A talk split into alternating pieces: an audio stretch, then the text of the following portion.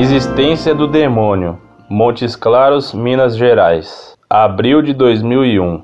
Gostaria de saber se o demônio existe ou não e o que a igreja pensa sobre isso, pois sou um dos coordenadores diocesanos da Evangelização 2000 de minha cidade.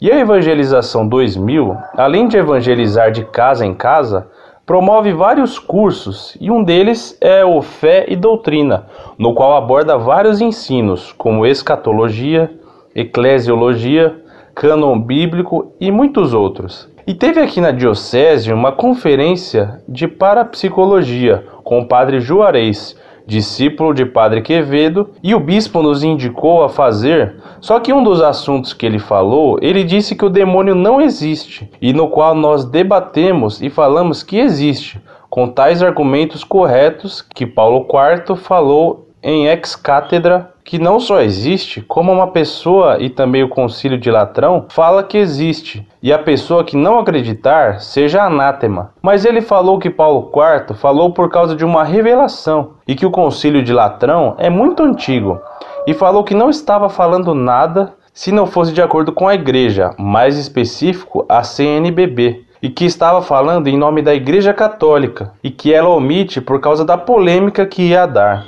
E o que vocês me dizem? Prezado Salve Maria. Você vê, meu caro, como esse tal padre Juarez, discípulo do padre Quevedo, está errado. Para ele, o quarto concílio de Latrão já não valeria mais porque é muito antigo. E como pode ele dizer-se cristão se Cristo ensinou há muito mais tempo que o concílio de Latrão? Para esse padre, a verdade mudaria com o tempo. Ora, a verdade não muda jamais.